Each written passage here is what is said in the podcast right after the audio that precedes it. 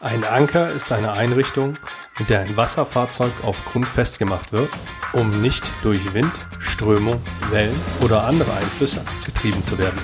Der Vorgang wird Ankern genannt. Das sagt Wikipedia. Wie ich in einer Verhandlung ankere und wozu ich das überhaupt mache, das erfährst du heute bei Besser verhandeln, dem PRM-Podcast mit mir, Andreas Schrader.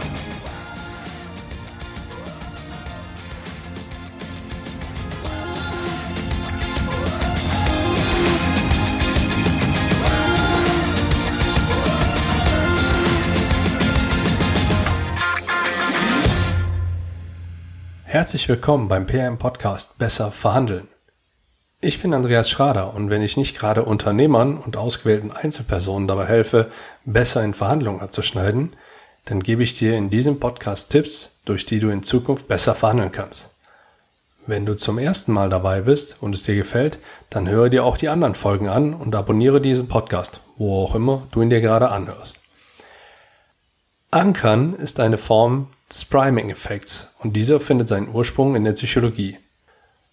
Priming steht für die Beeinflussung unseres Denkens. Ich finde das extrem spannend, denn neben der Tatsache, dass man sowohl positiv als auch negativ beeinflusst werden kann, hat man auch die Möglichkeit, sich selbst zu primen. Jag das mal ruhig durch die Suchmaschine deines Vertrauens. Da wirst du sehr, sehr viele spannende Informationen dazu finden. Auch in Verhandlungen kommen Anker sehr häufig vor. Sie sind sogar ein taktisches Mittel, zu dem ich rate. Immer. Im Rahmen deiner Vorbereitung solltest du daher auch immer einen Anker mit einbauen. Das ist soweit nicht neu. Wenn du jedoch einen weiteren Anker vorbereitest, dann wird es schon etwas interessanter und selbst für gut geschulte oder erfahrene Gegenüber kompliziert. Sowohl das Wann und Wie werden gleich noch geklärt. Starten werde ich jedoch mit dem eigentlichen Aufbau. Stell dir mal einen Anker vor. So ein richtig schweres Ding aus Eisen, das vorne an einem Schiff hängt. Kleine Klugscheißerei am Rande. Das Bild, das du jetzt vor Augen hast, ist ein Stockanker oder auch Admiralitätsanker genannt. Dieser besteht aus drei Teilen. Dem Stock, dem Schaft und den Armen. Ein Anker für eine Verhandlung besteht ebenfalls aus drei Teilen. Einer rationalen Begründung, einer irrationalen Forderung sowie dem Ausdruck der Freude. Den ersten Anker lässt du ungefähr 24 bis 36 Stunden vor dem Verhandlungstermin fallen, um im korrekten maritimen Sprachgebrauch zu bleiben. Ein schon fast klassischer Anker könnte wie folgt lauten. Sehr geehrter Herr Verhandlungspartner, damit wir unsere Zusammenarbeit auch langfristig ausbauen können, empfinden wir eine positive Steigerung der Beratungspauschale von 35 Prozent als angemessen. Wir freuen uns auf unsere baldige Zusammenkunft und die daraus resultierende langfristige Fortführung unserer Zusammenarbeit. Mit freundlichen Grüßen. Hier sind alle drei Teile eingearbeitet. Die rationale Begründung, also damit wir unsere Zusammenarbeit langfristig ausbauen,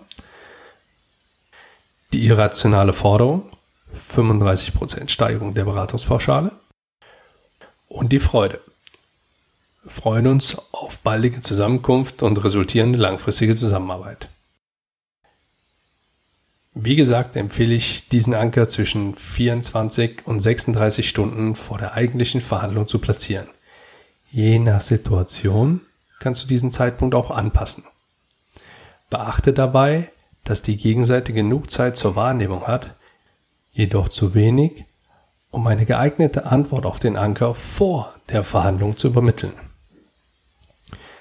Was bewirkt nun dieser Anker?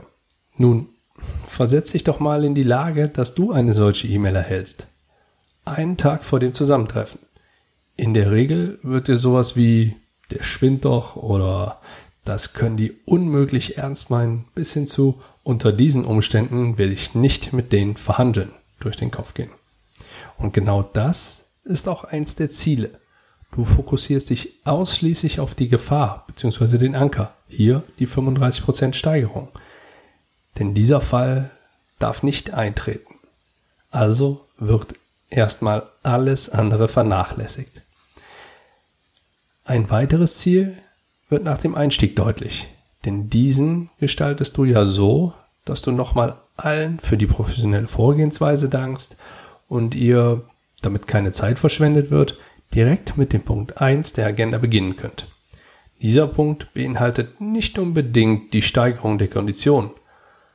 Da du ja dein Gegenüber nach erfolgter Einleitung der Agenda sprechen lässt, wird es da schon spannend. Und zwar aus folgenden Gründen. Dein Gegenüber wird ungeduldig. Möchte die Gefahr beseitigen und hat eventuell auch seine Emotionen nicht im Griff. Außerdem könnte er gelernt haben, dass unangenehme Dinge immer sofort angesprochen werden sollten. Gerade in dieser Situation ist es enorm wichtig, dass du mitschreibst, denn Zugeständnisse und Festlegungen an dieser Stelle sind kapitale Fehler und je nachdem, wie die Gegenseite gepolt ist, neigen die in dieser Situation dazu, genau in dem Moment diese Fehler zu machen. Verweise in der Situation auf die Agenda und bring deine Punkte bzw. deine Forderungen ein. Entweder kommt es zum Stillstand oder es geht nach deinen Vorstellungen weiter. Beides gut, weil beides eingeplant ist. Wenn dann das Thema, das dem Anker zuzuordnen ist, an der Reihe ist, dann lasse dein Gegenüber den Anker wiederholen, bevor er euch dem weiteren Inhalt widmet. Erfahrungsgemäß ist das einfach und bedarf keiner besonderen Technik, denn die Wiederholung aller die Preiserhöhung von 35%, Prozent, die sie uns zugeschickt haben, ist eine Frechheit oder, und das wäre sogar noch schlimmer für dein Gegenüber, die Preiserhöhung von 35%, Prozent, die sie fordern, ist nicht möglich und werden wir nicht akzeptieren.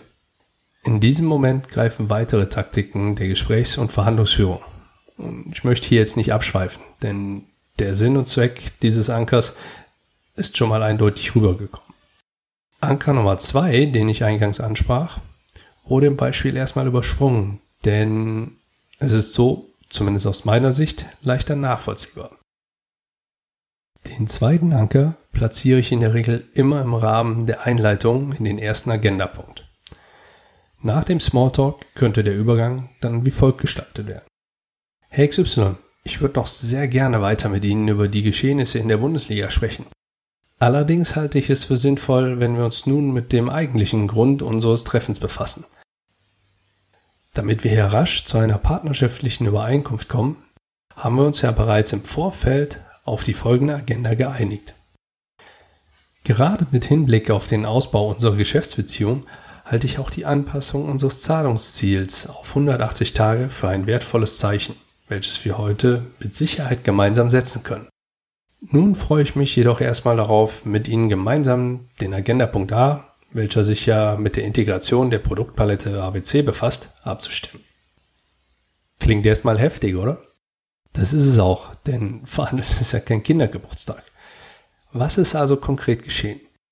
Ich habe in dem Beispiel den Smalltalk auf eine typisch deutsche Art beendet und das Thema eingeleitet. Hier habe ich ein weiteres Mal auf das Ziel, rasch zu einer partnerschaftlichen Übereinkunft zu kommen, gesprochen, dann den Ausbau der Geschäftsbeziehung, sprich die rationale Begründung mit eingebracht und dann die irrationale Forderung, 180 Tage Zahlungsziel. Was in diesem Beispiel tatsächlich irrational ist, in anderen wird dann nicht mal mit den Augen gezuckt. Und schlussendlich meine Freude ausgedrückt, bevor ich wieder zurück auf die Agenda verwiesen habe.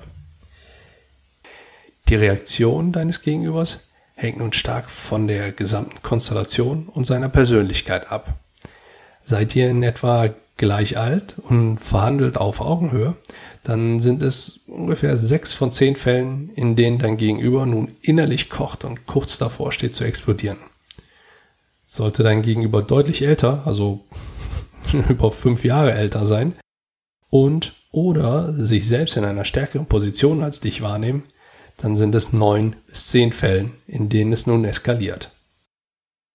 Bleibt diese Eskalation aus, dann hast du entweder A, einen absoluten Profi gegenüber sitzen, das ist cool, denn auf Profi-Ebene macht Verhandeln ja so richtig Spaß, oder B, und das wäre ganz schön schlimm, du hast deine Anker nicht irrational genug also nicht hoch genug bzw. nicht schwer genug gestaltet. Wie dem auch sei, du wirst sehen, dass du am Ende durch diese Vorgehensweise mehr rausholen wirst, denn du hast durch deine Anker deine Grenzen zu deinen Gunsten verschoben. Ich fasse dann hier jetzt nochmal schnell zusammen. Ein Anker besteht aus drei Teilen. Einer rationalen Begründung, einer irrationalen Forderung und dem Ausdruck der Freude. Der Nutzen eines Ankers ist, zum einen die Stressdosis der Gegenseite erhöhen, Druck aufzubauen, hoch, fast unverschämt einzusteigen, um die Grenzen zu deinen Gunsten zu verschieben und ein Stück weit von den anderen Forderungen abzulenken. Auch hier habe ich an dieser Stelle wieder einen kleinen Bonus zum Ende hin eingebaut. Du kennst nun diese Taktik und du kannst dir sicher sein, dass auch andere diese Taktik nutzen. Naja, das will ich zumindest mal schwer hoffen. Was diese Nutzer jedoch oft nicht wissen, ist, wie sie denn eben genau damit umgehen sollen, wenn sie selbst einen Anker erhalten. Gut, du kennst nun diese Taktik, daher bist du in der Lage, einen Anker als einen Anker zu identifizieren. Das ist schon mal ein starker Vorteil gegenüber vielen, vielen anderen da draußen. Wenn du also weißt, dass es nur eine Taktik ist, dann kannst du diese relativieren und für dich nutzen. Antworte mit einer E-Mail, die den Anker zusammenfasst und baue eigene Forderungen ein. Zusammenfassen und Forderungen habe ich bereits in vorherigen Episoden besprochen. Hör noch mal rein, wenn du dir unsicher bist. Allerdings solltest du eins berücksichtigen. Spiel hier kein E-Mail-Ping-Pong. Ich bin da eh ein absoluter Gegner von, also hör nach der einen Antwort auf, wenn du in der Reaktion bist. Du weißt schließlich, wie man auch einen Anker der Gegenseite geschickt für sich nutzen kann und du bist auch in der Lage, das direkt mit in die Verhandlungssituation, wenn du am Tisch sitzt, einzubauen. Also begib dich bitte nicht auf die Ebene und spiel diese E-Mail-Ping-Pong-Spielchen mit. Die sind grauenvoll. Das war jetzt auch schon die Episode zum Thema Ankern. Jetzt weißt du, was ich unter Ankern verstehe. Und ich bin mir sicher, wenn du Ankern mit in deine Verhandlung einbaust, dann wirst du in Zukunft besser verhandeln. Wenn dir mein Podcast gefällt oder du jemanden kennst, der das hier hören sollte, dann empfehle mich weiter und natürlich freue ich mich auch über deine 5-Sterne-Bewertung bei iTunes. Ciao, bis zum nächsten Mal.